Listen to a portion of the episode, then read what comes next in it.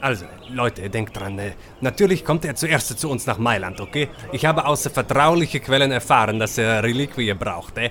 Und äh, natürlich kommt er da zu uns nach Milano, die schönste katholische Stadt. Das wissen selbst die Deutschen, quei fili di puttana, okay? Der große Cesare Friedrich I. con la sua Barbarossa, questo piccolo stronzo, hat seinen Kölner Erzbischof Reinhard die Dasse losgeschickt, um für Colonia, dieses Nest am Rhein, endlich etwas Bedeutsames in die Stadt zu holen. Die kommen für die wichtigste Reliquie, die wir haben, okay? Weil sie sich selbst eine große, fette Duomo in ihre regnerische Scheißland bauen wollen. Diamine. Aber, äh, Chef, wo bringen wir ihn hin? Was, wenn er ausgerechnet äh, in die Sant'Ambrogio-Kirche möchte und die Gebeine unseres Patronos äh, ein, eine Sacke will? Questo è esattamente, was nicht darf passieren, Luigi. Capito, eh? Unser heiliger Kirchenvater Ambrosius bleibt liegen genau da, wo er ist, okay? Wir haben ihm extra den Totenschädel, in dem es seine fantastische Gehirn gesessen hat, vergolden lassen. Das kriegen die beknackten Deutschen nicht. Und wenn sie unsere Stadt ein drittes Mal zerstören, capito? Okay, Chef, aber äh, womit lenken wir ihn ab, Il Tedesco? Oh, Scheiße, so eine Merde dahinter, kommen Sie schon. Okay, Mario, machen dir auch keine Sorgen, okay? Ich habe einen Plan, ich übernehme das. Ihr haltet einfach die Schnauze, Sie? Buongiorno, guten Tag, benvenuto, magnificenza. Come va? Eh, wie geht es Ihnen heute? Haben Sie gut geschlafen, Vescovo von Dassel? Archivescovo, Erzbischof, lieber Roberto da Birovano. Genau wie du. Schöner Piazza hier. Hier, da könnte man mal einen größeren Dom draufbauen. Aber komm, wir wollen gleich zum Geschäft gehen. Ich habe nicht viel Zeit. Natürlich, Signore. Was äh, kann ich denn für Sie tun? Jetzt tun Sie mal nicht so, ja? Sie wissen genau, dass ich wichtige Reliquien nach Köln überführen soll. Köln wird endgültig Weltstadt und Wallfahrtsort für die Christen aller Welt werden. Also, was habt ihr denn so anzubieten? Also, veramente nicht mehr so viel, seit Sie unsere Città alle paar Jahre in Schutt und Asche zu legen pflegen. Wie bitte, mein Lieber? Äh, äh, niente, niente, Magnificenza. Ich sagte, äh, unsere Stadt erhielt in alter Zeit äh, alle paar Jahre neuen äh, Schatz und äh, Asche, Asche von wichtigen Personen. Aber die sind natürlich nicht so interessant. Man erkennt ja dann gar nicht mehr, wen man da verehren soll und Probleme hat. Ja, ja. Wie wäre es denn, wenn Sie mir mal Ihren heiligen Ambrosius zeigen, den großen Küchenvater? Oh, also, Signore, äh, das lohnt eigentlich kaum. Äh, wissen Sie, wir kümmern uns um ihn gar nicht mehr so sehr. Äh, tja, Signore, wenn Sie erlauben, unter uns gesagt, es ist gar nicht mal so sicher, dass das überhaupt die echten Knochen von unserer alten Ambrosius sind. Aber, psch. Mhm. So, so. Also Ambrosius ist auch wirklich mit Mailand verbunden. Vielleicht wäre das ein bisschen unglaubwürdig, wenn er plötzlich in Köln der Patron sein sollte. Nun gut. Aber ich habe gehört, bei euch liegen auch irgendwo ganze drei Heilige in einem Grab? Äh, drei, Signore? Äh, Chef, er meinte vielleicht die drei alten Märtyrer in San Eustorgio. Schnauze, Luigi! Tieni la bocca chiusa. Äh, scusi, Signore, aber Sie haben recht. Jetzt, äh, wo Sie es sagen, ich äh, sollte Ihnen das zeigen. Sankt Eustorgio. Ist das nicht ziemlich weit außerhalb? Was könnt ihr da schon Wichtiges aufbewahren? Äh, no, no, Signore, bitte nicht falsch verstehen. Kommen Sie noch einmal heran. Schon immer erzählen sich die Mailänder, dass es sich bei den drei Gebeinen in Santo Storgio eventualmente um die äh, heiligen drei Könige handelt.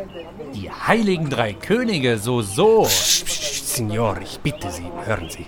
Ich habe die strikte Anweisung, Ihnen nichts äh, davon zu erzählen. Wegen, äh, wissen Sie, ich riskiere meinen eigenen Kopf, wenn herauskommt, dass Sie den Tipp von mir haben. Hm. Das äh, klingt schon eher nach meinem Geschmack. Nun gut, dann führen Sie mich mal in diese Kirche.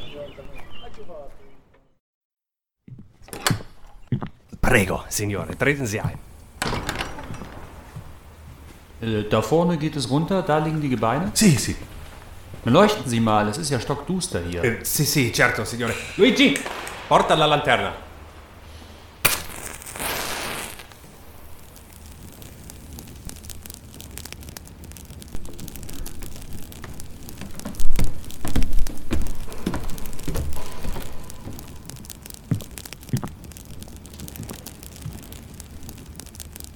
Ah. Ah, siehst du, Willibald, das ist doch was. Schau ihre Gewänder. Hm, ja, ja, Chef. Toll, aber äh, auch ganz schön eingestaubt. Die sind ja auch schon eine Weile tot. Ja, äh, klar. Äh, Chef, die verarschen uns doch hier, oder? Das sind doch nie im Leben die Heiligen. Schnauze, Willibald! Wir nehmen hier mit, was wir kriegen können, und wenn die drei irgendwie schon lange tot sind, kann das sowieso niemand prüfen.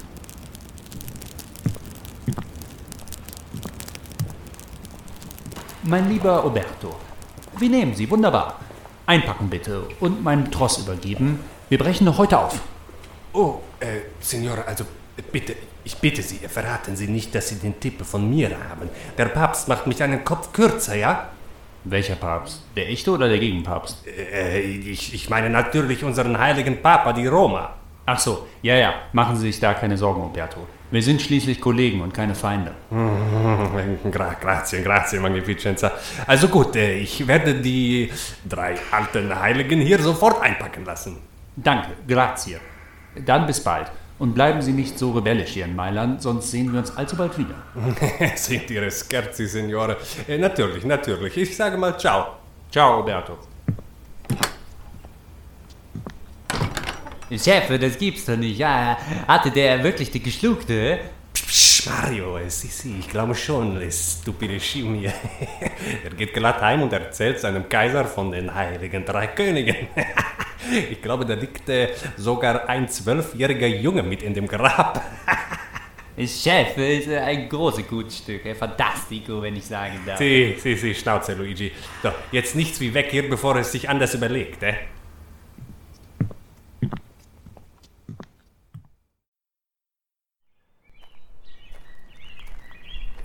Chef?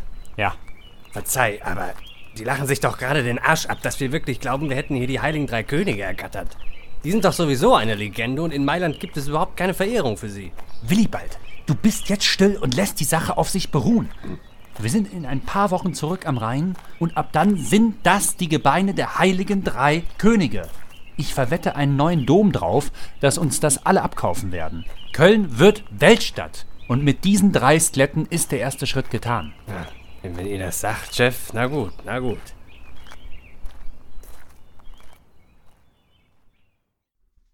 Und damit herzlich willkommen zur Jubiläumsfolge von Lachen und Weinen. Hallo zusammen. Hallo, äh, es ist die zehnte, also jedenfalls die zehnte eigenständige offizielle Folge. Wir haben auch ein kleines Rebranding äh, hinter uns. Ähm, ich bin mal von einer Freundin eingeführt worden in die Welt der Schriftarten. Sieht jetzt besser aus, finde ich. Und ähm, Eigentlich hältst du es immer für nötig, dich am Anfang der Folge vorzustellen. Jakob, ja, genau. Mein Name ist Jakob Scheich. Ich bin Bruno Glöckner. Genau. Du hältst es nie für nötig, dich vorzustellen, ne? Nee, weil die Leute wissen das ja schon aus der Folge davor. Und der davor. Und der davor. Und der davor. Ja. Ja, so ist es. Und äh, ein Hinweis auch noch, dass wir auch auf Instagram sind. Also zugegebenermaßen, da passiert nicht viel.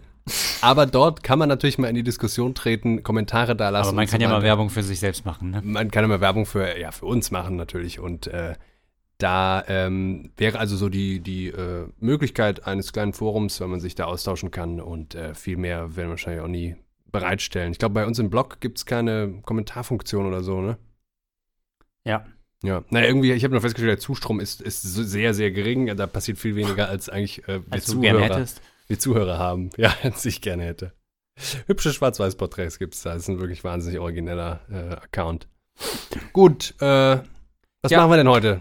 Äh, Jakob, vielleicht bevor wir das äh, uns durch den Kopf gehen lassen, noch ein Nachtrag zu unserer letzten Folge über Freud, wenn du mich gerade lässt. Ja, Ähm, es gibt einen wunderbaren Vortrag, äh, Kränkungen und Entgrenzungen heißt der, äh, auf YouTube von Mhm. unserem Freund Sloterdijk, Peter Ja. Sloterdijk. Äh, Dreieck.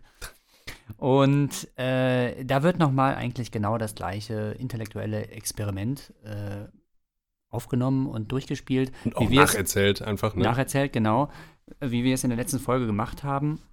Und zwar auch in einer, in einer Engführung von Freud und Nietzsche. Also man macht die beiden zu Gesprächspartnern, äh, zu den großen Priestern der Entgötterung und ähm, der intellektuellen Redlichkeit, wie es bei Mhm. Nietzsche heißt. Ne? Mhm.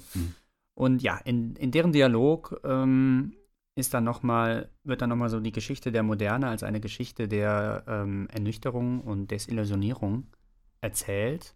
Mhm. Und es werden nochmal all diese Kränkungen aufgelistet, die sich äh, der Mensch, der sich, der doch immer dachte, er wäre der Mittelpunkt der Welt, äh, über sich äh, ergehen lassen musste. Und kurzum, jetzt macht Sloterdijk noch mal einen kleinen Schritt weiter oder schaut noch mal ein bisschen um die Ecke, äh, wie es denn bestellt ist, ähm, um dieses Geschäft des Ernüchterns.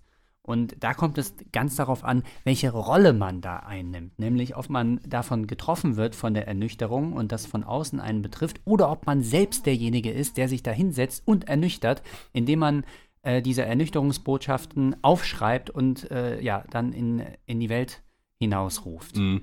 Und da sagt Sloterdijk natürlich ja, derjenige, der da ähm, am Input-Kanal sitzt, der hat natürlich die besseren Karten äh, und der spielt die aktive Rolle. Der ist nicht so stark betroffen von der Desillusionierung und schlägt auch noch Profit daraus. Ja, äh, ja, der ja. Äh, ist weltberühmt am Ende seines Lebens dafür, dass er uns ernüchtert hat. Weil er anderen aber auch einiges geleistet hat, ne? weil er auch einiges geleistet hat, ja, aber man muss sich dieses interne Machtspiel schon noch mal so ein bisschen anschauen da. Ja, nur Ähm, es ist, ich glaube, dass ich habe das ja ein bisschen anders gehört. An der Stelle ist nicht irgendwie, glaube ich, der finanzielle Profit äh, gemeint. Nein, Freud war ja auch nicht nein. Chef der Psychoanalyseverbände oder so. Und hat Nein, aber nein, aber Weltruhm, mein Lieber, und Verehrung und, und Würdigung, ja. Ja, nur ich glaube, er meint, Sloterdijk meint auch äh, bei diesem Geschäft, dass man, wenn man die Ernüchterung verkünden kann, ja, also andere ernüchtert, dann hat man sie schon erfahren Genau. und irgendwie bewältigt. ne? Genau, und für Insofern den aber, macht man ein gutes Geschäft. ja, genau, und der, was der den anderen erst noch davon, bevorsteht. ja, der, der betroffen wird, ähm, für, über, der muss das eigentlich erleiden wie eine Krankheit, ne? Also der ist äh, Patiens in der Lingu in Linguistik gesprochen, ne? Also Mhm. den äh, betrifft das und äh, es kommt über ihn. Ja, und äh, zerstört sein Weltbild. Und hier gilt also dann in diesem Welternüchterungsprozess äh, werden die Rollen nach dem Sprichwort, wer zuerst kommt, mal zuerst verteilt. Ja, genau. Und was da dann über. Und also sowieso übereinkommt. sehr zu empfehlen. Sehr zu empfehlen, dieser Vortrag. Hört's euch an. Schöner Exkurs, vielen Dank. Ja. So, was machen wir denn heute dann eigentlich zur eigentlichen Jubiläumsfolge, zur offiziellen 10.? Wir ähm, beenden ein Kapitel, äh, zu dem es schon zwei Folgen gibt, nämlich Helmut Plessner, der ja mit der Schrift Lachen und, und Weinen uns hier äh, den Namen gegeben hat. Den haben wir noch nicht ganz fertig behandelt. Wir gucken uns heute an, warum geweint wird. Also man könnte sagen, wir feiern unser Jubiläum nicht, sondern Wir sind noch die zweite Hälfte des Textes schuldig, ne? Die haben wir noch nicht erklärt. Lachen haben wir schon gemacht. Genau, und außerdem passt es, weil ähm, die Stimmung ist, dürfte immer noch sehr gedämpft sein. Also wir enthalten uns heute aller weltlichen äh, Ja. Spekulationen, der, der, die, die wirklich, ich habe auch schon die Vorhänge zugemacht, damit wir nicht sehen, um Ja. was politisch passiert ist. Also wir können nur hoffen, dass alles irgendwie besser ist, aber wir ziehen uns heute zurück in uns selbst und kapitulieren vielleicht ein bisschen, denn sonst könnten wir nicht weinen. Ja. Darum wird es gehen und äh, dazu passt auch, dass wir eine neue Rubrik haben. Wir gehen in die metaphysische Apotheke, denn es können ja so allerhand Wehwehchen aufkommen. Ja, in heutiger Zeit äh, sowieso. So, und um als ehemaliger Geschichtsstudent äh, das noch kurz ähm, einzuordnen, was wir am Anfang gehört haben äh, und auch um die Weihnachtsstimmung, die endgültig jetzt so langsam verflogen sein dürfte, ähm, zu, äh, zu Grabe zu tragen, ad acta zu legen. Das war die Geschichte der Überführung der Gebeine der angeblichen Heiligen Drei Könige nach Köln. In der Tat basiert Kölns ähm, damaliger Weltruhm dann neu erworbener als, als Pilgerstadt ähm, und so weiter auf diesen Gebeinen und äh, die steckt voller Bullshit. Wie man im Internet mit ein bisschen Recherche findet. Auf Wikipedia findet man das nicht. Da wird tatsächlich, da steht dann so, ja, das sind die Gebeine der Heiligen Drei Könige, ne, was also völliger, völliger Stuss ist. Und diesen weltgeschichtlichen Bullshit-Moment wollten wir euch doch geben. Ja, und du hast gesagt, äh, ehemalig fällt mir wieder ein, damals deine Berufsbezeichnung. Du warst ja ehemaliger Enthusiast. Oh ja, ja. Ähm, du bist Ich aber glaube, ich war noch nie so ehemalig wie, wie jetzt die letzten Wochen. Ja, ja, ja, ganz weit vom derzeitigen Enthusiasten entfernt. Ähm, du hast aber schon wieder ähm, das Bahngleis gewechselt. Du bist Ach schon so, wieder ja, woanders unterwegs. Ich bin äh, türkischer Vater. Türkischer Vater. Ja. Können sich viele erstmal vielleicht nichts drunter vorstellen. Was macht man da für eine Ausbildung? Tatsächlich, ach so, ja, das ist tatsächlich schwierig. Ja. Ähm, ich bin Autodidakt Autodidakt. Ja. und bin also quasi auf dem zweiten Bildungsweg so ähm, dahin schön, gekommen. Ja. Und Mm. du das Türkische nach und nach so angeeignet und das Väterliche dann auch. Ja, das Väterliche jedenfalls. Das, sich das Türkische aneignen ist wirklich sehr schwierig, ähm, weil es Ja. nun mal eine andere Kultur. Ja, ja. Ähm, aber es war mir, man verdient sehr schlecht, es war mir aber eine Herzensangelegenheit. Ah, okay, ja. weil ich hatte so das Gefühl, dass, dass äh, türkische Töchter vor allem, Ja. von türkischen Vätern tendenziell unter Druck äh, gesetzt werden irgendwie. Ich sag das mal ganz pauschal. Oder nicht gar unterdrückt werden. Oder gar, ja, natürlich nicht nur, natürlich nicht. Also ich glaube, es gibt da so ein paar kulturelle Verschiebungen. Ähm, also genügend deutsche Väter unterdrücken ihre Töchter, aber ich Und glaube, du bist jetzt so pervers, stand, dass du daran Interesse hast. ja, es stand vielleicht ein erotischer Wunsch dahinter, dass, Ah, ich, ja. dass ich irgendwie mir wünschte, dass ähm, türkische Töchter auch für, äh, für andere Männer als für türkische Männer, die vom türkischen Vater abgesegnet sind, verfügbar Mhm, sind. Das finde ich schön. Man kann auch jederzeit ins Irrenhaus gehen, darf man nicht vergessen. Ne? Genau. Ach so, was? Ich? Also ich Wie verdienst, bin, wie verdienst äh, du denn dein Geld aktuell, Bruno? Ja, genau. Ähm, schön, dass du fragst. ich ähm, ich habe ja jetzt im, im Nirvana, habe ich jetzt meinen Abschluss in allgemeiner Idiotie gemacht. Ach, im Und- Nirvana. Ja, genau. Mit Bravour, muss man sagen. ne? Mit Magna Cum Laude. Magna Cum Laude ähm, von so einem Vollidioten von Professor. Ah, Ähm, ja, und jetzt arbeite ich als monolingualer Dolmetscher. äh, das heißt, was, äh, Ja, Wo- von der einen Sprache in die gleiche. wo setzt man dich ein? Ja, das ist jetzt, denkst du erstmal, ne? Ja, ja. Im Dönerladen vielleicht. Äh, nee, nee, nee, also wirklich. Nee, die ähm, versteht man immer. Deutsche, die mit Deutschen nicht mehr zurechtkommen. ähm, oder Franzosen mit Franzosen, das ginge auch, aber nicht äh, über zwei Sprachen auf Kreuz. Ach so, ne? aber also du kannst dann auch zum Beispiel äh, Kasache zu Kasache. Ja, genau, das, das kann ich auch. Ach.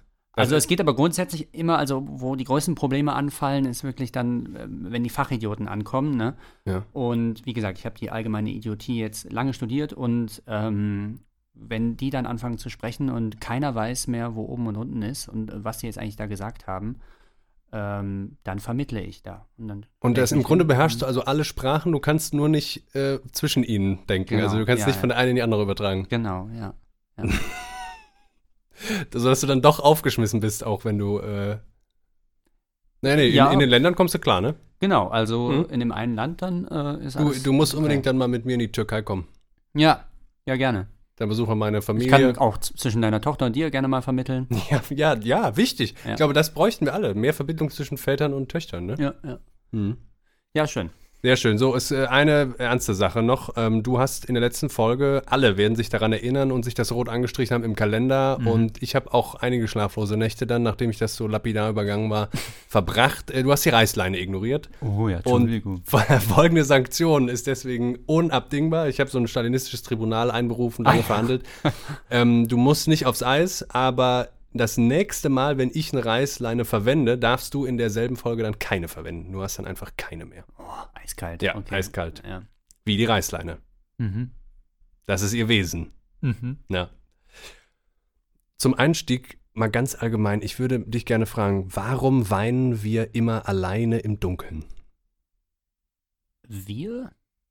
Wir Menschen, wir Erwachsenen. Tun wir das alle oder? Warum weine ich immer alleine im Dunkeln? So.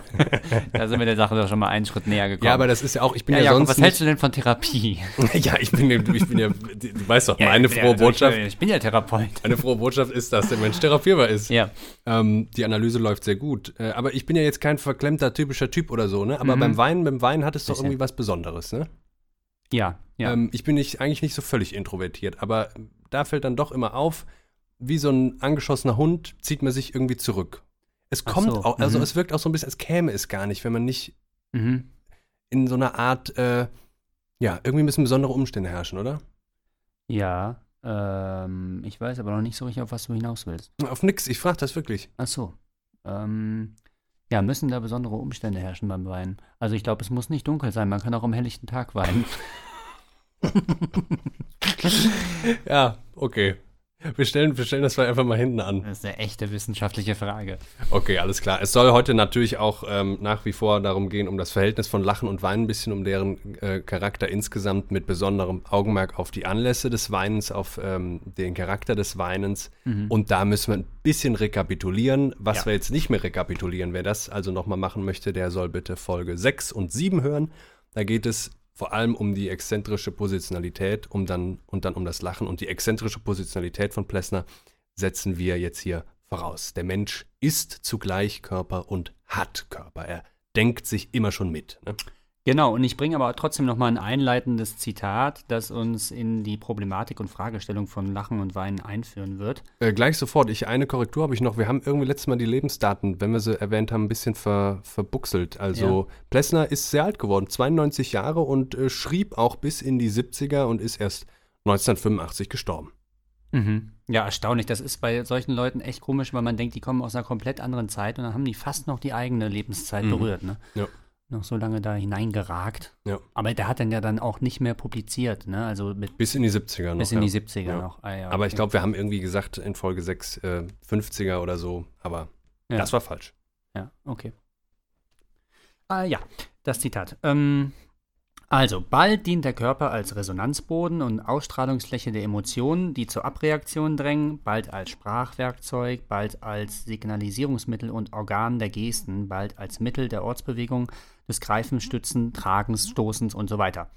Überall erlaubt die Be Bewandtnis der Situation dem Menschen, ja, sie verlangt von ihm zu Mehrdeutigkeit seines physischen Daseins als Körper im Körper im Hinblick auf sie ein eindeutiges Verhältnis zu finden. So, und jetzt kommt der Fall für Lachen und Weinen, der äh, folgendermaßen lautet: Das sind ja wir.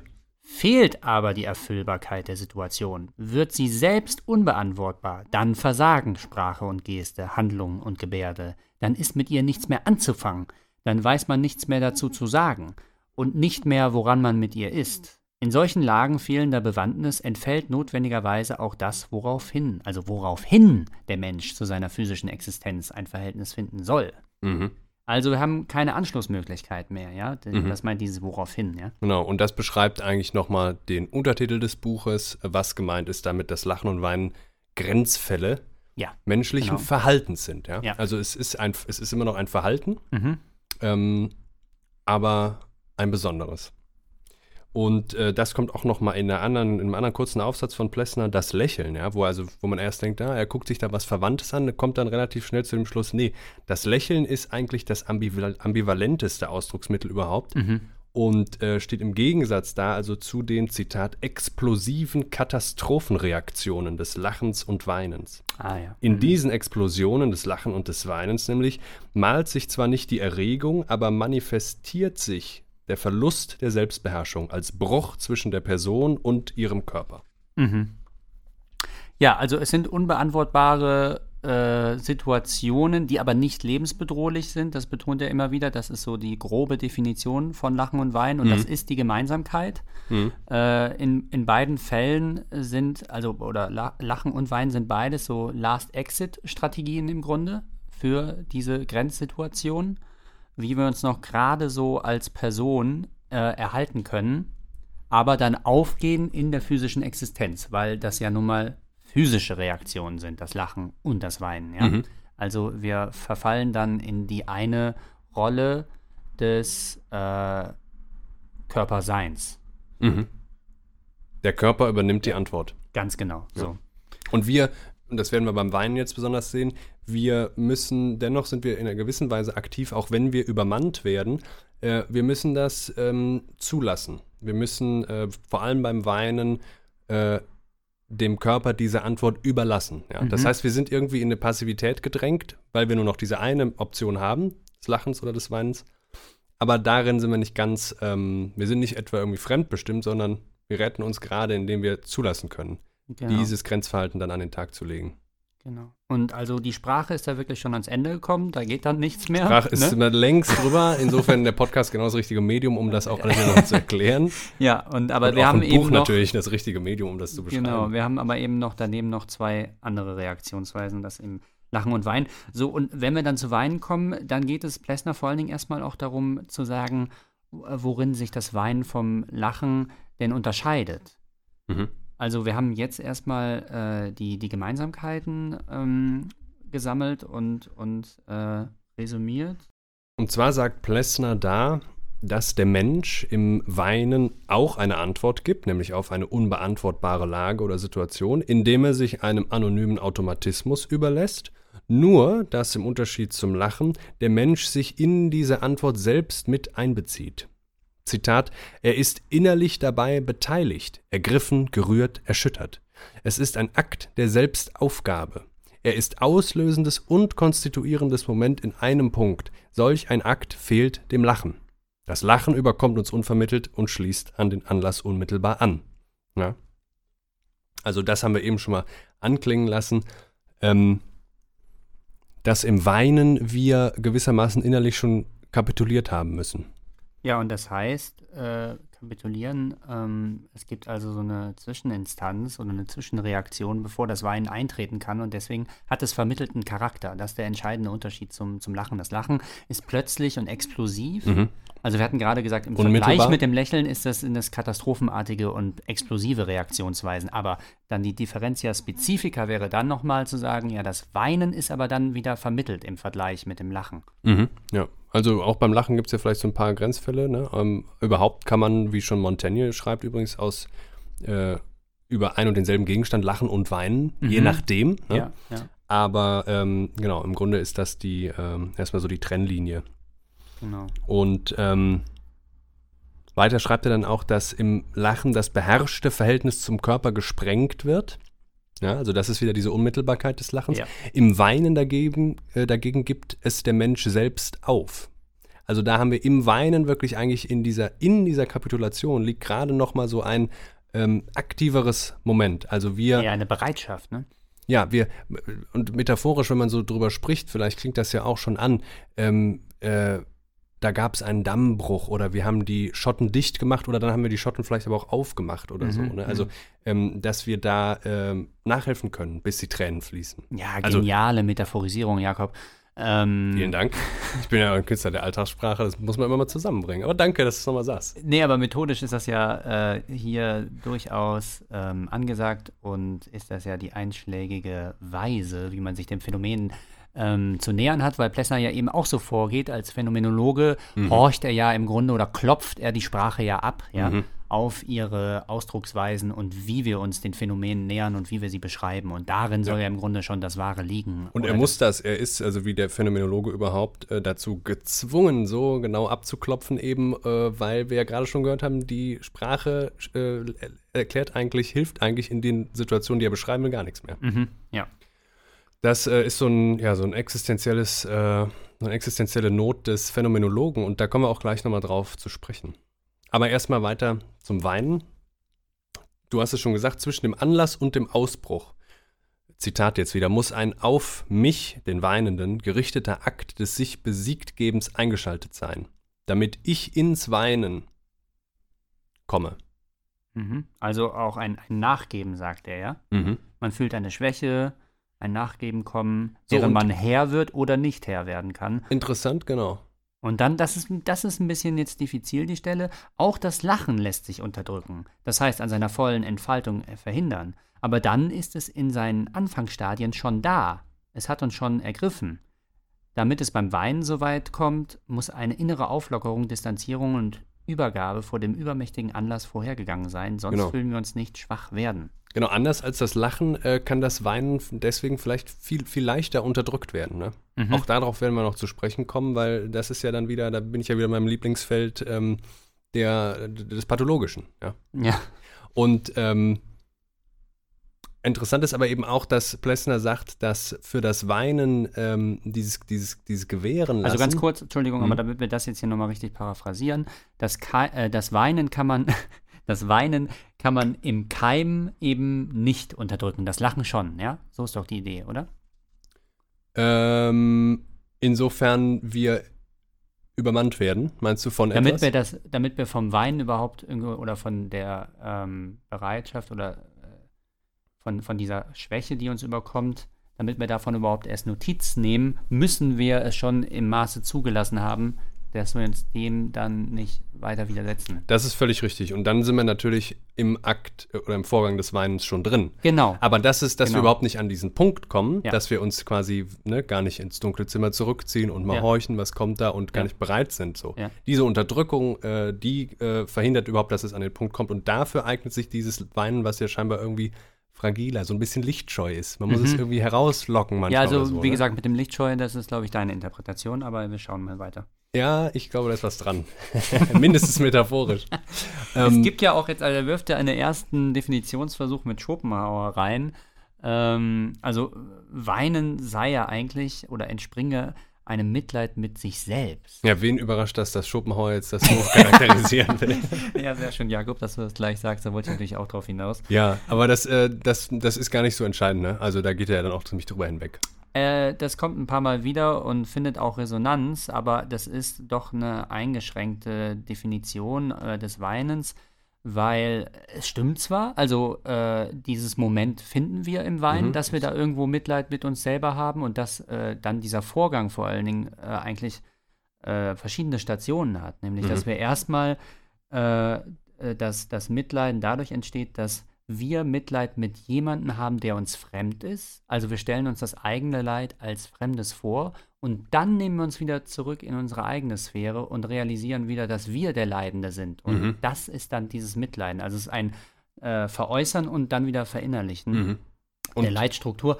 Und äh, das, da ist schon was Wahres dran. Nur dann sagt äh, Plesser, ja, aber Moment, äh, wir wachen, äh, wir wachen, wir, wir, wir weinen ja auch aus, aus Freude und aus Jubel und aus Andacht und Ergriffenheit. Ja, ja, und, und Plessner, also korrigiere mich, wenn ich mich jetzt gerade täusche, aber äh, Plessner sagt ja auch schon genau zu diesem Verhalt, dass das Mitleid mit sich selbst haben ja eben gerade schon äh, eine von einer Distanz zu sich selbst zeugt. Ja. Die das Weinen eigentlich ferner legt, als äh, dass es es begünstigt, ja. Mhm.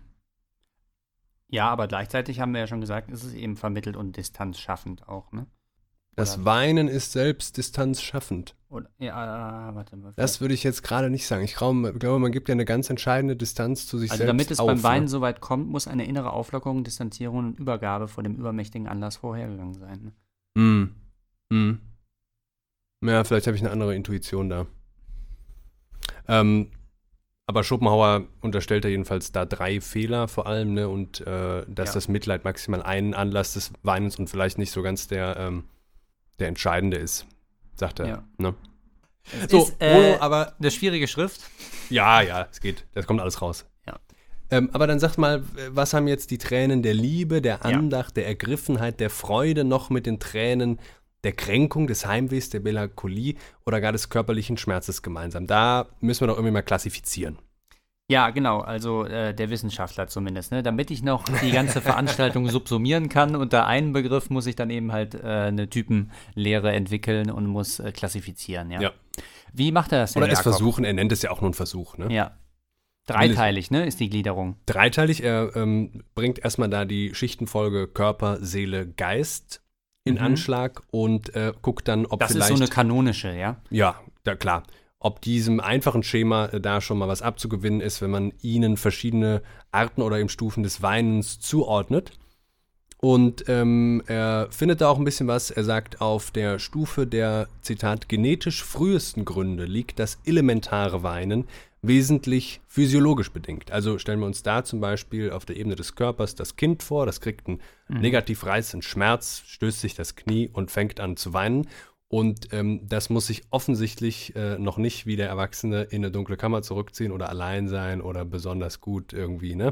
Sondern das, das Lachen, äh, das, äh, das Lachen auch, das Weinen beim Kind platzt einfach so raus, das kennen wir, ne? Mhm. Das Kind schreit einfach und ist scheißegal, ob in der U-Bahn oder sonst wo. Mhm, mh. Ähm, auf der nächsten Stufe, Bruno, was passiert da? Ja, äh, da schreiten wir dann ontogenetisch weiter, nämlich so ungefähr in die Pubertätsphase. Ähm, also so 24, 25 ja, genau. Der ewig Pubertierende. äh, nee, natürlich früher. Also das, das persönliche Weinen äh, nennt das Plessner. Ähm, und es ist eine Vertiefung des innerlichen Erlebens. Mhm. Affekte und Gefühle, Stimmungen und Zustände gegen, geben dem Selbstbewusstsein größere Selbstständigkeit gegen die äußere Welt, verflechten aber zugleich die Person inniger mit ihr und machen sie empfindlicher, empfindsamer für ihre Eindrücke und Widerstände. Mhm. Also vielleicht unterdrückt man schon mal das Weinen bei einem gestoßenen Knie, mhm. ähm, ist aber auch noch nicht auf der letzten Stufe. Äh, ja, sondern die Pubertät ist ja so ein bisschen diffus hier, aber passt ja auch Pubertät als Übergangsstadium. Auf der letzten Stufe weint man dann geistig. Ja, also Eventuell. das zweite wäre dann jetzt nach der ursprünglichen Dreiteilung wäre das die Seele gewesen, ne? Genau. Das wären die genau. seelischen genau. Anlässe. Also Weise des Weines. Das ist vielleicht auch so ein rudimentäres Entwicklungsmodell. Die, erstmal wächst der Körper vor allem, dann ja. tritt irgendwann so eine dann seelische Reifung. Die Tränen, ne? Nein, genau, die Tränen müssen auch erstmal wachsen. Die äh, seelische Reifung passiert. Sich mit Salz anreichern. Und äh, am, ganz am Ende danach entwickeln wir Geist. Also natürlich ist das so Quatsch, Plessner sagt das auch, aber als grobes Schema jetzt, ne? Ja. Und wie weint man jetzt geistig? Ich habe auch versucht, Beispiele zu finden. Plessner schreibt, ähm, es ist ein Weinen der Ergriffenheit, der Andacht, der Hingabe, welches schon ein reifes Selbst- und Weltbewusstsein zur Voraussetzung hat.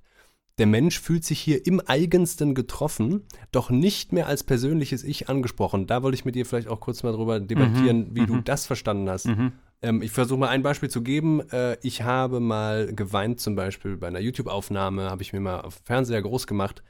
Äh, und Wladimir Horowitz, äh, dem berühmten Pianisten, bei, ähm, ich glaube, dem zweiten oder dem dritten äh, Klavierkonzert von Rachmaninow zugehört. Ja. Und in dem, in dem Gesicht dieses Mannes, der ist da, der ist auch schon sehr alt, als das aufgenommen wird, zeichnet sich wirklich so eine, so eine Hingabe, aber auch eigentlich fast schon so ein Leiden mit und in der Kunst ab und mit so einer Werfe spielt er das dann noch. Da äh, war ich zu Tränen gerührt und ähm, das ist natürlich ein anderes Weinen, als wenn ich mir das Knie stoße als Kind und dann laut losschreie, sondern da kommen einzelne Tränen und ich fühle mich irgendwie äh, gerührt, ja. Das wäre genau so ein Beispiel für die dritte Stufe, würde ich dir recht geben. Aber würdest du dann auch Plessner zustimmen und sagen, dass ich mich da nicht mehr als persönliches Ich angesprochen gefühlt habe? Ja, ich würde schon sagen, dass das ja nichts mehr mit deiner Person zu tun hat oder dass das relativ ablösbar ist vom, vom Individuellen. Der Anlass auf jeden Fall, ne? Ja, also gerade weil man ja dann spürt, wie das in eine höhere Ebene, in eine höhere Dimension äh, gerade aufsteigt in der Kunst oder auch immer in diesen Momenten der Ergriffenheit, mhm. man vielleicht die Ebene des Egos verlässt, mhm. zugunsten einer, einer größeren, einer transzendenteren oder wie auch immer man das dann benennen möchte, ja. Also das, ich, ich würde Plessner hier eingeschränkt widersprechen. Ja, also das ist natürlich auch eine Kränkung für deinen persönlichen Narzissmus, können wir mit Freud wieder sagen, dass es dann nicht gerade um dich ging.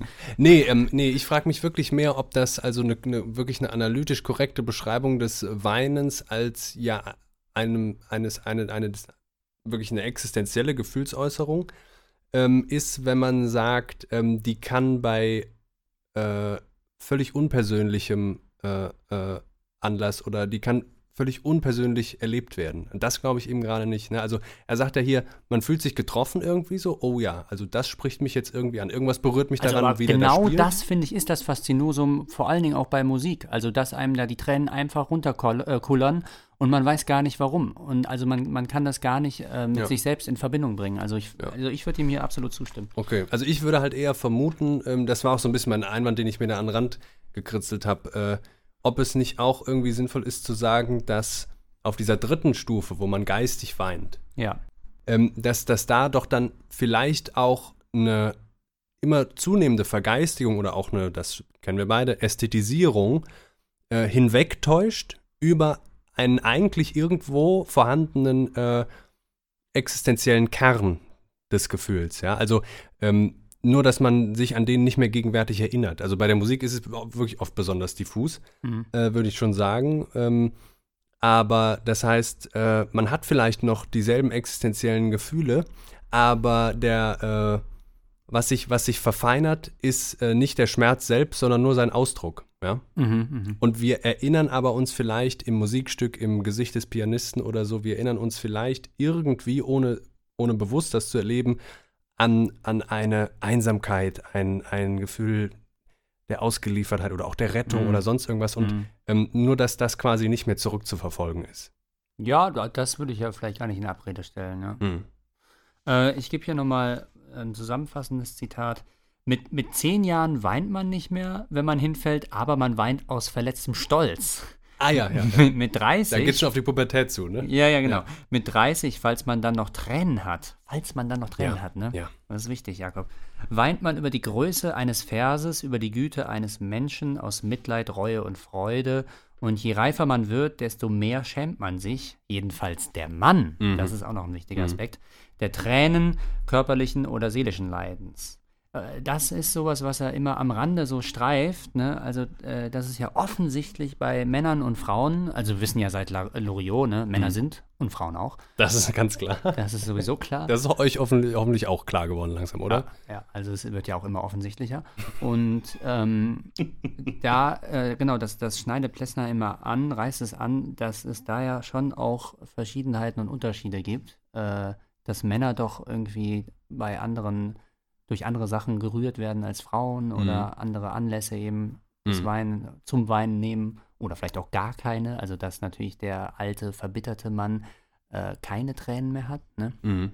Also ich, ich glaube, äh, eigentlich macht das ja hier auch auf der Seite nochmal explizit auch dieses Verhältnis und ähm, antwortet auch eigentlich in meinem Sinne dann so auf dieses äh, Stufenmodell, was er da vorher versucht hat, ähm, mit, einer, mit einem viel offeneren Nachdenken. Ja. Ähm, Die fallen natürlich im Leben wieder alle in eins und durcheinander und die Ja. fallen wieder durcheinander und in eins, genau. Also ein Erwachsener, der, der weint, wenn er sich das Knie stößt, den findet man vielleicht wirklich nicht mehr, weil irgendwann so dieses, dieses Reiz, Ja. äh, Äußerungsschema einfach ähm, Ja, aber schon dieser pubertierende Stolz beispielsweise. Wie viele Mhm. Erwachsene haben den noch nicht Genau. abgelegt, oder? Wie viele Erwachsene haben den noch nicht abgelegt? Mein Gott. Ja. Und wenn die ja noch mal Wie weinen viele Erwachsene sind noch nicht erwachsen? Ja, das, Ja. Ist, das, ist, das, ist, das ist überhaupt nicht witzig. Ja, ja, ja. Das muss man völlig unironisch fragen. Ne? Ja, ähm, ja äh, der Mann, das auch nochmal in der Alltagssprache. Ne? Und äh, Mhm. Plessner w- verwendet das selber und weist auch selbst natürlich auf diese besondere Bedeutung dann hin. Das Weinen übermannt uns. Ja, Wir haben es ja. jetzt auch schon ein paar Mal gesagt. Ja, ne? ja, ja, ja. Offenbar ist bei der Frau der Damm, der brechen müsste, äh, entweder nicht da oder nicht, nicht so dick. Beim Mann aber schon. Ne? Mhm. Äh, und da sagt er ja dann auch, je reifer man wird, desto mehr schämt man sich, jedenfalls der Mann, der Tränen körperlichen oder seelischen Leidens. Ne?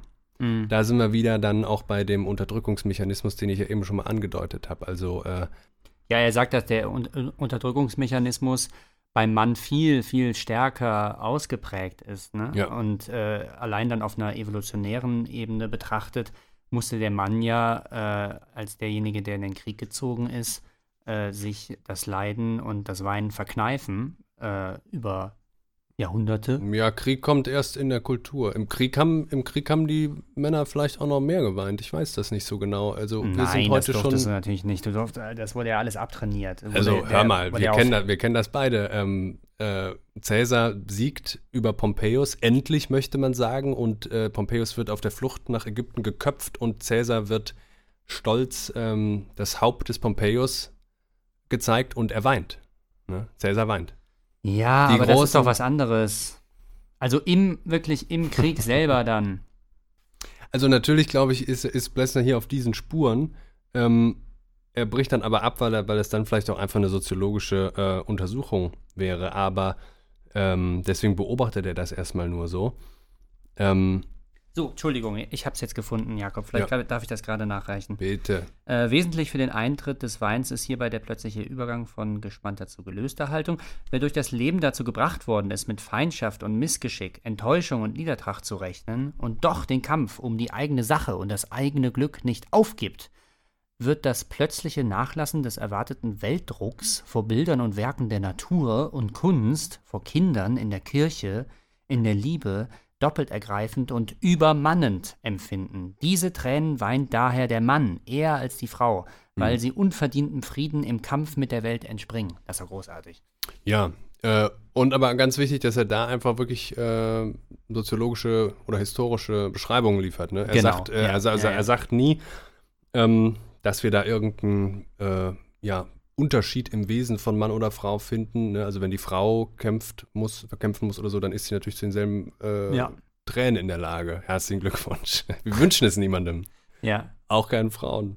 Nee, das ist, sag ich mal, die sozial gebaute äh, ähm, oder die Gemachtheit des Männlichen, die hier Mhm. äh, dann eher weint, ne? Genau, also das sagt er auch hier nochmal. Das vergleichsweise elementare und lebensnahe Wesen der Frau wird in männlich bestimmten Kulturen die Unsachlichkeit stets zu seinen Vorrechten zählen dürfen. Emotionalität und Affektivität gesteht ihr die männliche Welt jedenfalls in dem Maße zu, in welchem sie es sich selber versagt. Wobei wir die Frage offen lassen wollen, was hier Wirklichkeit ist und was Ideologie. Also Plessner bricht einfach an der Stelle ab. Ne? Mhm. Ja, ja. Genau, das wäre wirklich wieder eine eigene Studie wert. Äh, und vielleicht auch am Ende doch auch wieder was eher für die Literaten als für die Psychologen und Wissenschaftler und Phänomenologen und wie sie alle heißen. Noch einen Anstoß von mir, mal gerade, weil wir jetzt das hier nochmal hatten, ne? der Mann, der äh, irgendwann seltener weint, der ab 30 vielleicht schon Ja. keine Tränen mehr übrig hat. Ne? Ja, ja. Äh, Stichwort Unterdrückung, aber ähm, Das ist eine arme irgendwie Sau. ist, ab einem, ist eine arme Sau und, äh, und ist keine Seltenheit. Nee, also absolut nee, nicht. Ich, nee. ich kenne, ich muss nicht weit schauen und äh, ich Ja. kenne Leute, die leiden darunter, nicht Ja. weinen zu können. Ja, ja, absolut. Ja. Und, und das ist ja auch schon wieder weiter, als zu meinen, es sei normal, äh, jahrelang nicht zu weinen oder so. Ne? Und bei Männern ist das, glaube ich, immer noch keine Seltenheit. Und ähm, so ist vielleicht ab einem bestimmten Alter jedes Weinen ein nachgeholtes. oh, ja. Mhm. Ja. Hey. Mhm. Ja, schön. Ähm, jetzt kommen wir auch noch mal zum Charakter des Weinens äh, aus einer anderen Perspektive vielleicht. Blessner schreibt nämlich zum Beispiel auch, es findet ein, äh, äh, eine Funktion des Weinens, wenn wir also dieser, dieser, diesem übermannenden, überfrauenden, dieser Übermacht gegenüberstehen, ja. Genau, das muss man schon gendern, ne? Das ist eine über Frauen Macht ja auch, also, ne? es gibt, also oft werden werden Frauen überfraut, das ist ganz Ja. klar. Ja. Ähm, ich würde sagen, das ist heute sogar strafrechtlich relevant, wenn Frauen übermannt werden. Jedenfalls ähm, äh, gibt es da die Chance, dass ein Ausgleich stattfindet. Das ist auch beim Lachen äh, schon so ein bisschen. Ne? Es geht immer um das Verhältnis des Menschen zur Außenwelt und wenn die eine Grenzlage für den Menschen äh, äh, darstellt, dann wird, dieser, äh, wird dieses Verhältnis des Menschen zur Außenwelt prekär. Ne? Mhm. Und äh, die, eigentlich ist die Suche nach einem Ausgleich immer da in den Verhaltensweisen, die der Mensch tut. Und so im normalen Alltag, wenn alles so in seine normalen, notdürftigen Sinnkategorien zu fallen scheint, dann klappt das auch. Ähm, wenn man lachen muss und vor allem wenn man weinen muss, dann ist das, äh, klappt das nicht so leicht. Und dennoch liegt da eine Chance drin, denn findet ein Ausgleich statt, so reift der Mensch innerlich. Ohne Ausgleich bleiben Bitternis und Erschöpfung zurück. Ja. Das Weinen ist auf jeden Fall auch ein Ventil, ne? Das Weinen ist ein Ventil, genau. Und hier, das kommt so schön raus. Das Weinen ist was Gutes. Ja, Also, das habe ich eh auch nochmal gedacht äh, vor als ich letztens rumgeheult habe. Als ich letztens rumgeheult habe. Mann, ist das gut. Nee, ich, äh, das ist jetzt gleichzeitig wieder komisch, aber dennoch mein voller Ernst. Das schließt sich auch nicht aus. Nee.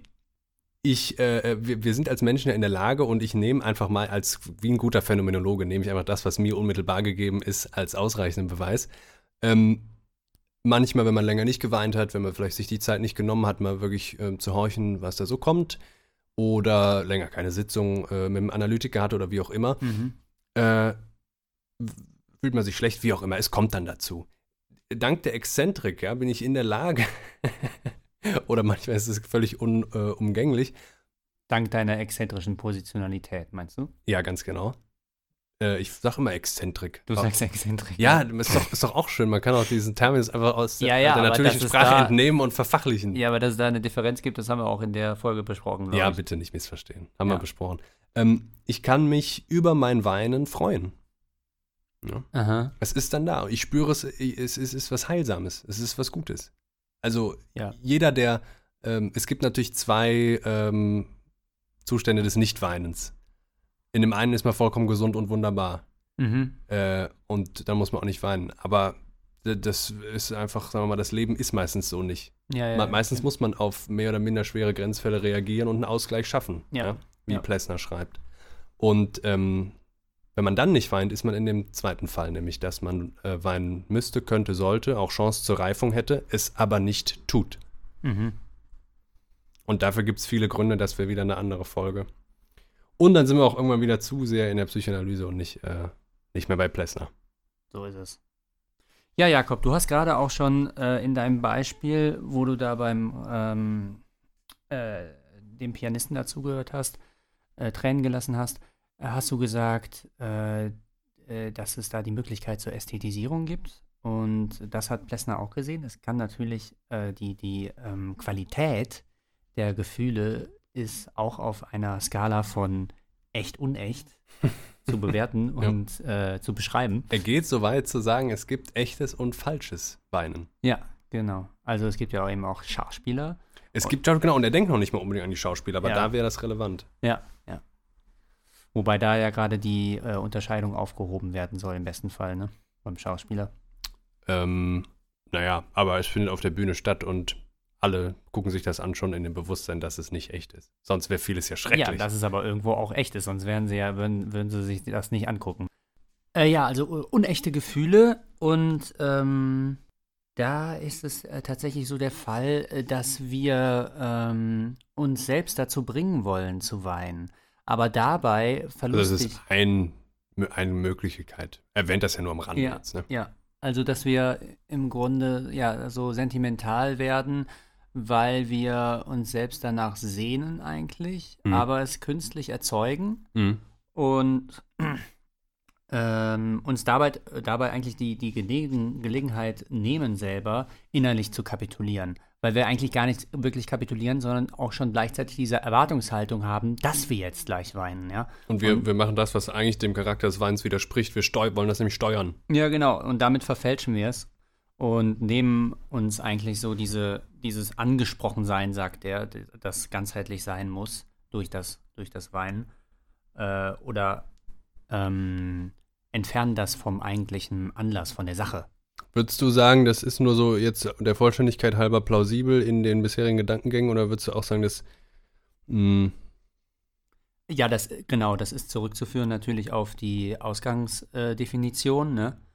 Äh, Dann muss umgekehrt der Fall des unechten Weins genau so definiert sein.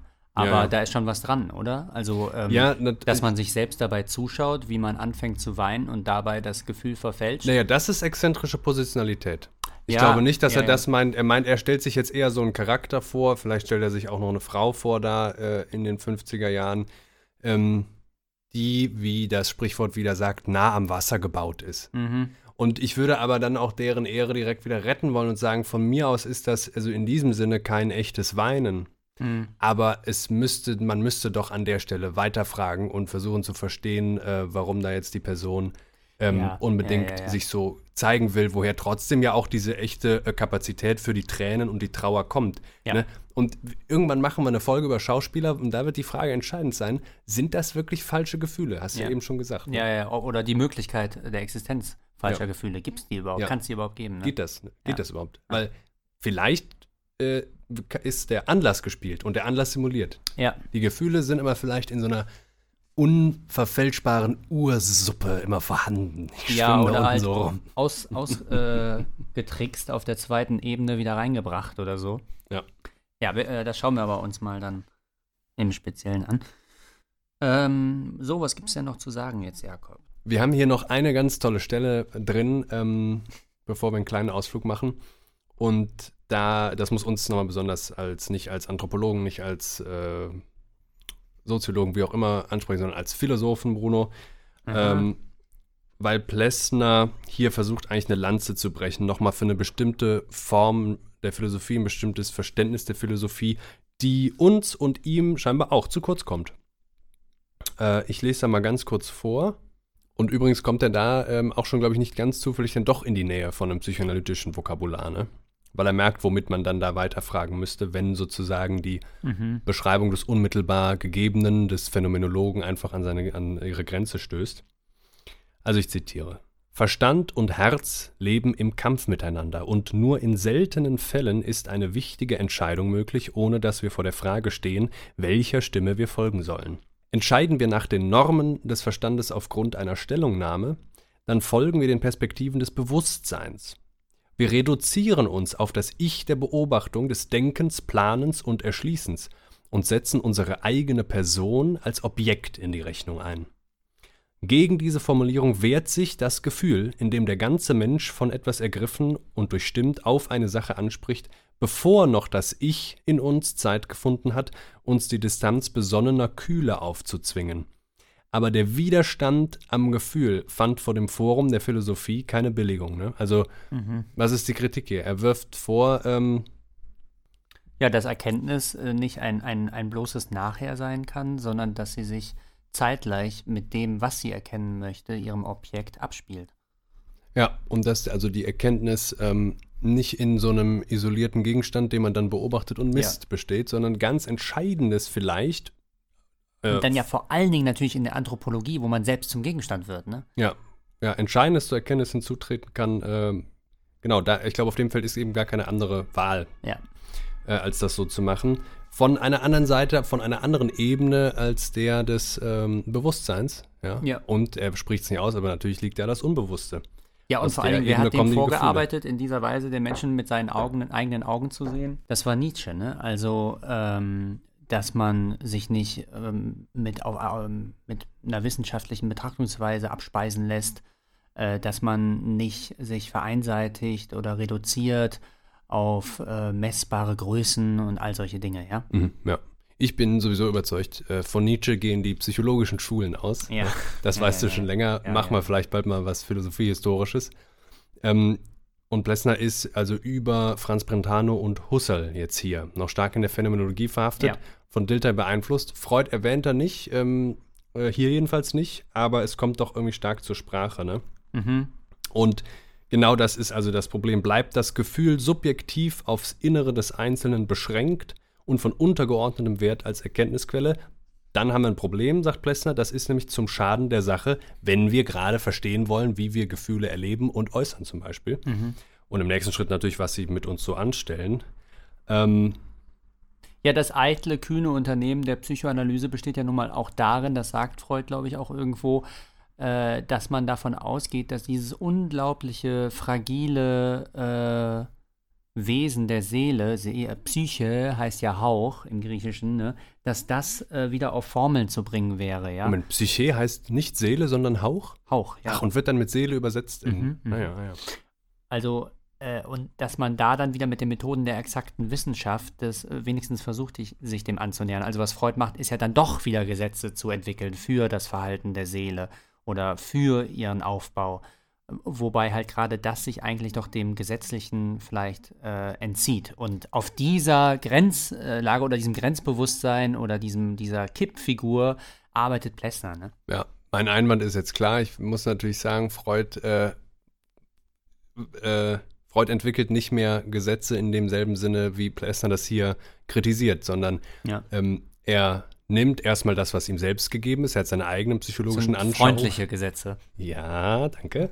Seine eigen, eigenen psychologischen Anschauungen, Erfahrungen, Erlebnisse. Dann sammelt er natürlich, und das könnte man als Empirie bezeichnen, auch die seiner Patienten. Aber alle möglichen Klassifizierungsversuche, das Auffinden von Mustern, was ja bei Freud immer ganz stark metaphorisch, symbolisch aufgeladen ist und so, ne? also sich, würde ich sagen, nie so letztgültig naturwissenschaftlich ähm, präsentiert, die werden versucht zu formulieren, um die konkreten psychologischen Gegebenheiten, das, was man so vorfindet, herum. Ja Obendrauf.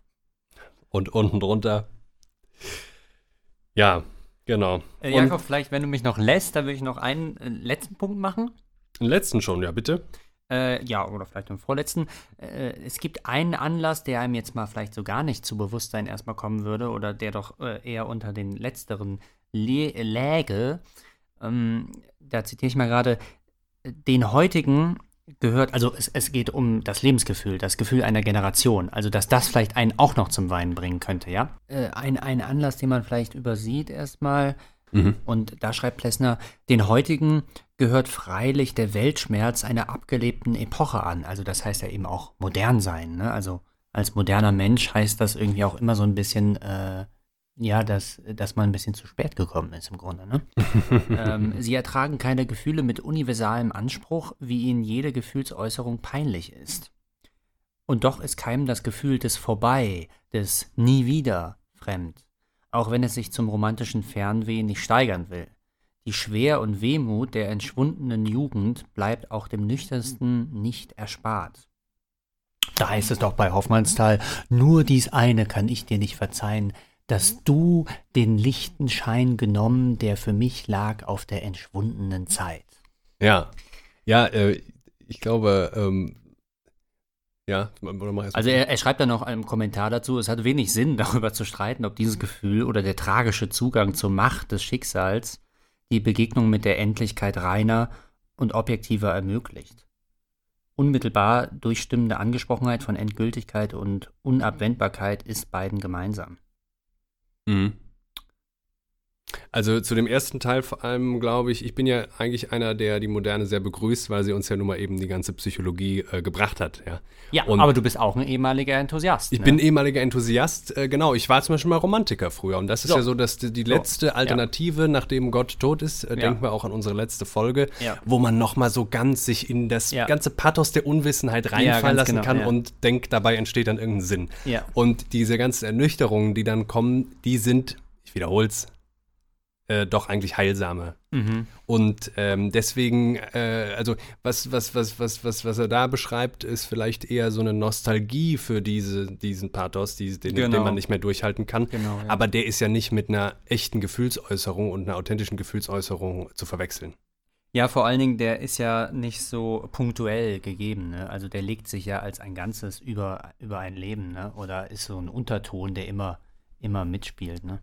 Und deswegen findet man wahrscheinlich nie großartig jetzt den Anlass, dann mal darauf einzugehen und ach ja, jetzt heute äh, weine ich mal, weil ich ja schon immer irgendwie dieses eine melancholische, nostalgische, rückwärtsgewandte Gefühl hatte da. Ja, Das wird wahrscheinlich äh, nicht passieren. eben. Also es gibt natürlich diese erkalteten modernen Menschen, ja. Mhm. Sloterdijk würde vielleicht sagen, die schrecklichen Kinder der Neuzeit. Ja, Die verwechseln das alles. ja, ja, ja. Gut. Ja, und wo Plessner sich über diese phänomenologischen Beschreibungen immer wieder hinausschwingt, das sind eigentlich meine Lieblingsstellen hier, ne? wo, wo es wirklich philosophisch wird, wo das auch nochmal, was wir dann eben angesprochen haben, ähm, nochmal aufkommt, dass er eigentlich äh, gerne mehr Irrationalismus äh, im, im wissenschaftlichsten Sinne ja, äh, sehen möchte. Also wir müssen uns, äh, so wissenschaftlich es eben geht, aber jedenfalls mit den nötigen Mitteln, Mhm. den irrationalen Dingen, die uns bestimmen, zuwenden. Und da wird es auch poetisch, äh, ich lese mal hier den Anfang vor. Ähm, der Mensch steht also irgendwie dieser Übermacht gegenüber und so weiter. Ne? Prekäres Verhältnis zur Umwelt, wir erinnern uns. Denn die Natur und selbst die menschlichen Dinge spotten nicht. Nee, es ist, es ist ein ganz allgemeines Statement eigentlich, ne? Zum Wesen der Dinge. Mhm. Denn die Natur und selbst die menschlichen Dinge spotten nicht nur seinen Vorstellungen von Zweckmäßigkeit, Sein dem Menschen, ne? Genau. Ja. ja. Das, genau, das sind immer die äh, beknackten äh, Ideale oder Geburtsfehler. Äh, von mir aus kann man auch mal Kant zitieren, des menschlichen Gehirns. Ne? Ja. Ähm, sondern in weiten Bereichen spotten diese Vorstellungen also der Zweckmäßigkeit überhaupt. Auch wäre es ungerechtfertigt, ungerechtfertigt, die Welt für logisch zu halten, in den Grenzen begrifflicher Korrektheit und Korrigierbarkeit. Worauf aber der Mensch schon als benennendes und wie erst als sorgend besorgtes, planendes und fragendes Wesen nicht verzichten kann, wenn er menschlich leben will, ist, dass es mit allem, was ihm begegnet, ihn umgibt und trägt, überhaupt eine Bewandtnis hat. Mhm. Also das ist dieses metaphysische Sinnbedürfnis, Ja. was so bitter enttäuscht wurde in der Ja, Moderne ja. und im Moment auch. Nein, Moment. Ja. Geht's doch total. Äh, wir brauchen das aber, denn, Zitat wieder, das Gegenteil wäre das reine Chaos. Vielleicht die wahre Ansicht und Freude der Götter und Philosophen, aber gewiss nicht das Medium seines Lebens. Mhm. Ja. Das heißt, mit dieser Gliederbarkeit, Stabilität und Beweglichkeit, einem Minimum von Eindeutigkeit und Elastizität, Ordnung und Bildsamkeit, Geschlossenheit und Offenheit, rechnet das Leben einfach. Dazu vielleicht nochmal Schlegel, äh, einen seiner genialen Sätze aus dem Athenäum. Es ist leicht tödlich für den Geist, ein System zu haben und keines zu haben. Also Chaos. Mhm.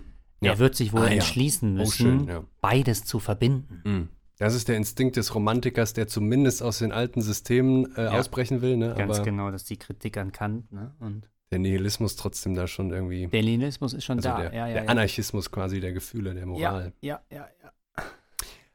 Was passiert aber, wenn wir trotzdem metaphysisch enttäuscht sind? Wir haben Wehwehchen, wir brauchen vielleicht auch mal ein Mittelchen und deswegen gibt es hier eine neue Rubrik. Wir gehen Ja, jetzt kurz in die wunderbar. metaphysische Apotheke und besorgen uns was, was hilft.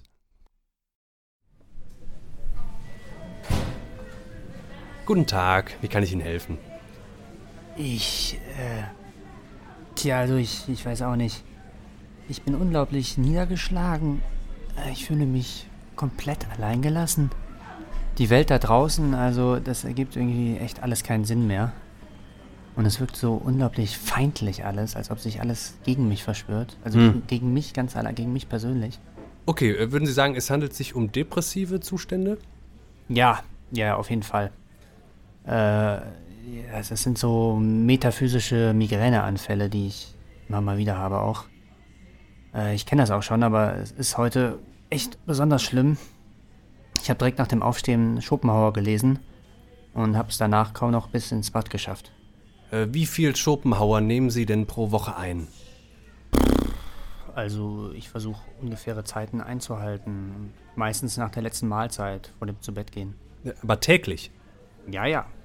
Schon. Ja. Also das, das ist natürlich viel zu hoch dosiert. Und zumal Sie es heute schon vor der ersten Mahlzeit eingenommen Ja. haben. Hm. Wer hat Ihnen das denn empfohlen? Ach, das war ein alter Schulfreund, der mir ab und an mal einen Attest zusteckt. Ja, also Schopenhauer müssen Sie wirklich ausschleichen. Das dürfen Sie auf keinen Fall von heute auf morgen absetzen. Ähm, ich würde Ihnen jetzt Schopenhauer als Erzieher von Nietzsche mal mitgeben. Ähm, da sind noch ähnliche Wirkstoffe enthalten. Es ist im Grunde ein verdünnter Schopenhauer, aber auf jeden Fall mit einer etwas aufputschenden Wirkung. Ja? Nehmen Sie das dann meinetwegen auch als Hörbuch äh, ruhig schon zu den Mahlzeiten. Äh, Das ist aber nicht jetzt zu chemisch und zu metaphysisch. Nee, nee, da- das, das wirkt alles ganz natürlich. Äh, wenn Sie merken, dass das nicht ausreicht, können wir kurzfristig zu härteren Mitteln greifen. Da müssten Sie sich dann tatsächlich äh, mal beim Arzt Hegel verschreiben lassen. Aber das wäre wirklich erst der nächste Schritt, weil das ist äh, ganz schön hart. Ne? Bei Hegel müssen Sie mit heftigen Nebenwirkungen rechnen. Wut, Aggression, Kopfschmerzen, zunehmende Impotenz, Und, und Selbstzweifeln, das kenne ich auch, ja. Selbstzweifel, gut, ja. Ja, Ja gut, äh, dann, dann nehme ich mal den Nietzsche mit. Äh, ge- geht das mit Karte? ja natürlich gerne. 9,99 macht das bitte.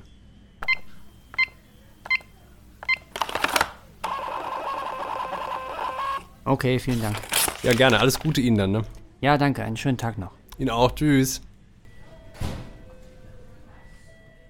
Ja, Bruno, äh, da hat sich vielleicht ein neuer Dauergast äh, eingefunden, dieser, Ja. dieser metaphysisch leidende Patient. Mhm. Mm.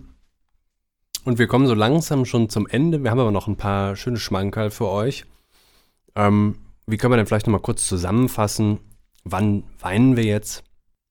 Mhm. Also sie haben beide Antwortcharakter, Lachen und Weinen, aber gleichzeitig Antwortcharakter auf unbeantwortbare Situationen. Ne? Genau, und das im Weinen ist jetzt der Unterschied, aber das ist wirklich eine Wiederholung. Der Mensch ist mit einbezogen in die Antwort. Mhm. Er ist existenziell getroffen, berührt und so ja, weiter. ja.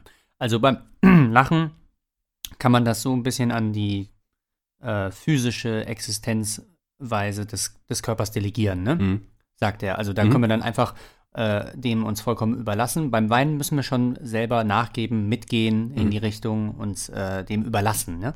Und auch so nochmal der eigenen Intuition folgend, ähm, das Lachen ist vielleicht etwas, was eher Distanz schafft, sich jedenfalls dafür sehr gut eignet. Ja. Das Weinen ganz im Gegenteil. Ne? Mhm. Ähm, man kennt das ja auch, äh, also wenn gelacht wird, lacht man mit.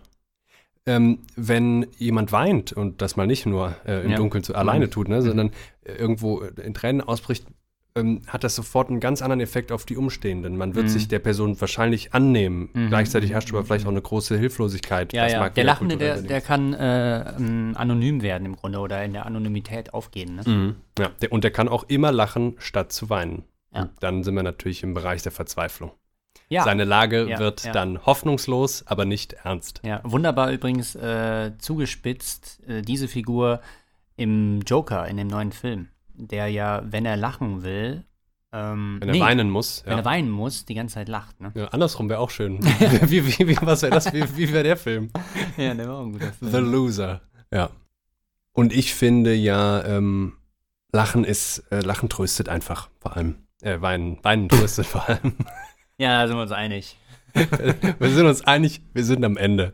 Ja. Apropos äh, poetisch, Bruno, du hast irgendwie jetzt gar nicht Plessners äh, sprachliche Künste gerühmt, wie du das sonst immer so tust, Ach, aber ja. ähm, Dann mach du das doch heute. es scheint wirklich einmal noch auf. Und zwar auch in diesem, am Ende dieses kleinen Aufsatzes das Lächeln, wo er dann schreibt. Noch in den Modifikationen der Verlegenheit, Scham, Trauer, Bitterkeit, Verzweiflung kündet Lächeln ein Darüberstehen. Das Menschliche des Menschen zeigt sich nicht zufällig in leisen und gehaltenen Gebärden, sein Adel in Lockerung und Spiel, wie eine Ahnung im Anfang, wie ein Siegel im Ende.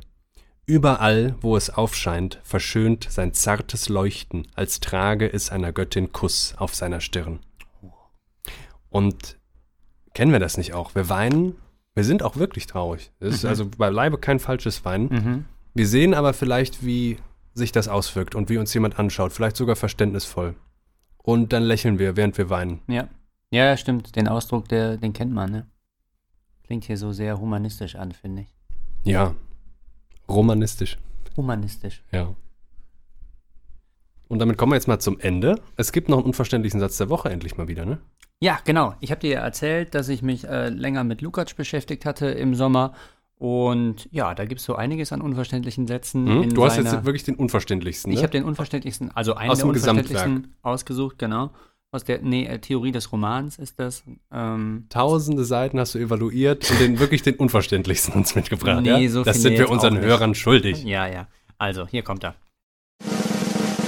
Der unverständlichste Satz der Woche. Die Komposition des Romans ist ein paradoxes Verschmelzen heterogener und diskreter Bestandteile zu einer immer wieder gekündigten Organik. Die zusammenhaltenden Beziehungen der abstrakten Bestandteile sind in abstrakter Reinheit formell. Darum muss das letzte vereinigende Prinzip die inhaltlich deutlich gewordene Ethik der schöpferischen Subjektivität sein. Weil aber diese sich selbst wieder aufheben muss, damit die normative Objektivität des epischen Schöpfers realisiert werde, und weil sie die Objekte ihrer Gestaltung doch nie ganz zu durchdringen und deshalb nie ihre Subjektivität gänzlich abzulegen und als immanenter Sinn der Objektwelt zu erscheinen vermag, bedarf sie selbst einer neuerlichen, wiederinhaltlich bestimmten ethischen Selbstkorrektur, um den Gleichgewicht schaffenden Takt zu erreichen. Dieses Ineinanderwirken von zwei ethischen Komplexen, ihre Zweiheit im Formen und ihre Einheit in der Formung, ist der Inhalt der Ironie, der normativen Gesinnung des Romans, die durch die Struktur ihrer Gegebenheit zur größten Kompliziertheit verurteilt ist. Das war Der unverständlichste Satz der Woche. Ja, ähm, das ist wirklich, äh, ich hoffe ja dann immer, dass das nur daran liegt, dass äh, mich die unverständlichsten Sätze so völlig aus dem Kontext gerissen treffen, dass ich nicht verstehe, worum es geht. Ne? Ja. Aber ich habe irgendwie Roman gehört. Genau, es geht um den Roman. Ja. Lohnt sich? Ein schönes, schönes Buch, hat er ein schönes Buch geschrieben zum Roman? Äh, Das ist auf jeden Fall sein bestes Buch, ja. mhm. wo, auch schön, wo im Titel schon drin steht, dass es ein Buch über Bücher ist. Ne? Ja, so ist es. Ja. Und äh, dann hören wir gleich noch ein Wort zum Sonntag. Äh, Michel de Montaigne hat nämlich auch was zur Traurigkeit geschrieben, aber was relativ Heiteres. Ich Ja. weise nur mal darauf hin, vielleicht äh, steckt da bei ihm, der ja nun wahrlich in vortherapeutischen Zeiten lebte, auch so ein bisschen Unterdrückungsmoment drin. Mhm. Aber er war äh, vielleicht ein, äh, würde ich sagen, ein Lebenskünstler, vielleicht der einzige oder vielleicht sogar jemand, der sich durchaus mit Goethe messen konnte Mhm. was die Bemeisterung des äh, praktischen Lebens anging. Ähm, ja, was, was behandelt Blessner eigentlich nicht, habe ich mich nochmal gefragt, jetzt hier in Lachen und Weinen. Äh, wir sind ja jetzt in- mit dem Dreiteiler durch. Ähm, er behandelt einmal nicht die Reak- Reaktionen auf das Weinen, ja. Also ähm, Weinen sozusagen im sozialen Kontext. Mhm. Ach so, ja. mhm. Äh, Ja gut, da geht es aber auch wo, wirklich in wann, andere bei wem? Disziplinen dann über. Ne? Da geht es in Sozialpsychologie, Klar, da geht es in genau. die Soziologie. genau. Äh, das, sind, das sind schon wieder andere Themenbereiche, ne? Ja, total. Untersuchungsbereiche. Aber wir hätten jetzt eine Basis dafür. Eine Anekdote habe ich noch. Ich war äh, mal im Krankenhaus schon vor längerem. Und ähm, mittlerweile gehe ich nur noch in die Apotheke und kaufe mir Mittelchen. Ja. Das ist eigentlich mein Haupthobby geworden. Muss nicht so lange bleiben, ne? Ähm, und äh, habe sehr lange da gewartet und äh, ne, ein Paar mit einem Säugling oder ja, doch, ich glaube ein Säugling. Lass den, Oder ein Säugling mit einem Paar. Lass den eins gewesen sein oder anderthalb. Also mit anderthalb kann man durchaus auch noch gesäugt werden, finde ich, ja. Mhm. Äh, Und War dann warst da- du neidisch. auch und ich war neidisch erstens mal, denn das weiß ich nicht mehr. Ich weiß nicht, ob ich da neidisch war, aber ähm, das Kind fing an zu weinen. Offensichtlich war das Paar auch wegen des Kindes da im Krankenhaus, hat da rumgewartet. Mhm. Mm. Und äh, das Kind hatte also was. Sagen wir mal einfach mal Schmerzen. Jedenfalls hat's geweint, ja. Ja. So, und das Paar weiß ja schon, dass sie dann da sind, weil das Kind irgendwas hat. Mhm. Und ich höre dann über eine halbe Stunde mit an, wie die Mutter immer wieder sagt, und es war eine Italienerin, das hat mir Angst gemacht, wo ich, wo wir die doch eigentlich mögen, ne? Okay. hat immer wieder gesagt, "Mm, mm, weine nicht, weine nicht. Bist du ein Mädchen oder was? Oh, echt? Ja. Echt? Und so wollen wir es einfach nicht mehr machen, liebe Leute. Nee, nee, nee. Einfach nicht die mehr. Männer müssen die weibliche Seite in sich entdecken und die Frauen die männliche. ja, ja, und, und die Mütter müssen die Jungs weinen lassen. Und Ja. andersrum. Ja. Was auch immer das bedeutet, andersrum. Aber äh, sonst wird es doch nicht besser. Gerade, weil ich es gut mit dir meine. So, Das war Lachen und Weinen Folge 10. Vielen Dank fürs Zuhören, fürs Jubiläum. Viel Spaß bei Montaigne. Äh, vielen Dank an mich selbst. Vielen Dank, Bruno. Ja, vielen Dank auch an mich. Wir machen noch zehn weitere Folgen, oder? Oder noch? Unbedingt. Sehr schön. Dann macht's gut. Tschüss.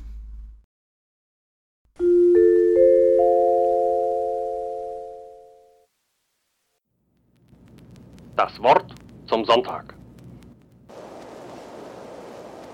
Von der Traurigkeit. Ich bin gegen diese Gemütsbewegung überaus gefeit und liebe sie nicht, noch achte ich sie, ob sich gleich die Welt darauf versessen hat, als wäre es eine ausgemachte Sache, sie mit ausnehmender Gewogenheit zu ehren. Sie kleiden darein die Weisheit, die Tugend, das Gewissen, alberne und ungereimte Ziererei. Die Italiener haben weit schicklicher die Arglist mit ihrem Namen getauft, denn es ist ein allzeit schädliches, allezeit närrisches Wesen und die Stoiker verbieten ihren Weisen diese Empfindung als unwandelbar niedrig und feige.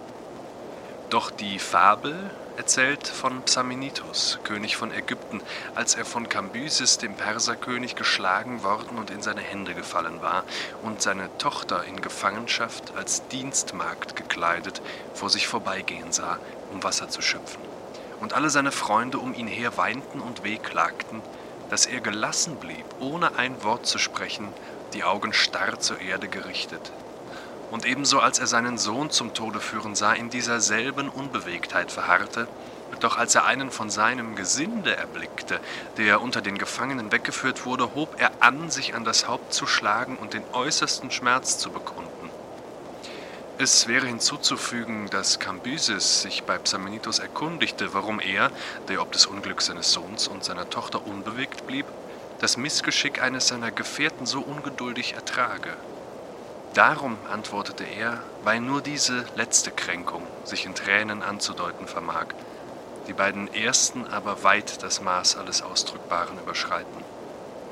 Darum auch lassen die Dichter jene elende Mutter Niobe, nachdem sie erstlich sieben Söhne und danach ebenso viele Töchter verloren, überschwer beladen von Verlusten, endlich in einen Felsen verwandelt werden, vom Unglück versteint um diese dumpfe, stumme und taube Fühllosigkeit anschaulich zu machen, die uns durchdringt, wenn die Schläge, die uns treffen, über unsere Kräfte gehen. Wahrhaftig, die Gewalt einer Kränkung muss, wenn sie zum Äußersten geht, die ganze Seele bestürzen und ihrer freien Regung berauben so wie es uns im jähen Erschrecken über eine unheilvolle Nachricht widerfährt, uns beklommen, erstarrt und wie in allen Gliedern gelähmt zu fühlen, so dass die Seele, wenn sie sich nachher in Weinen und Klagen ergeht, sich zu entspannen, zu lösen und in größere Weite und Ruhe einzukehren scheint. Wer sagen kann, wie er brennt, steht in schwachem Feuer, sagen die Verliebten, wenn sie eine unerträgliche Leidenschaft beschreiben wollen. Alle Leidenschaften, die man auskosten und wiederkäuen kann, sind nur lau. Leichte Bekümmernis redet, unendliche verstummt. Ich bin diesen gewalttätigen Leidenschaften wenig ausgesetzt. Meine Empfindungsgabe ist von Natur schwerfällig und ich lasse ihre Kruste durch Überlegung von Tag zu Tag dicker wachsen.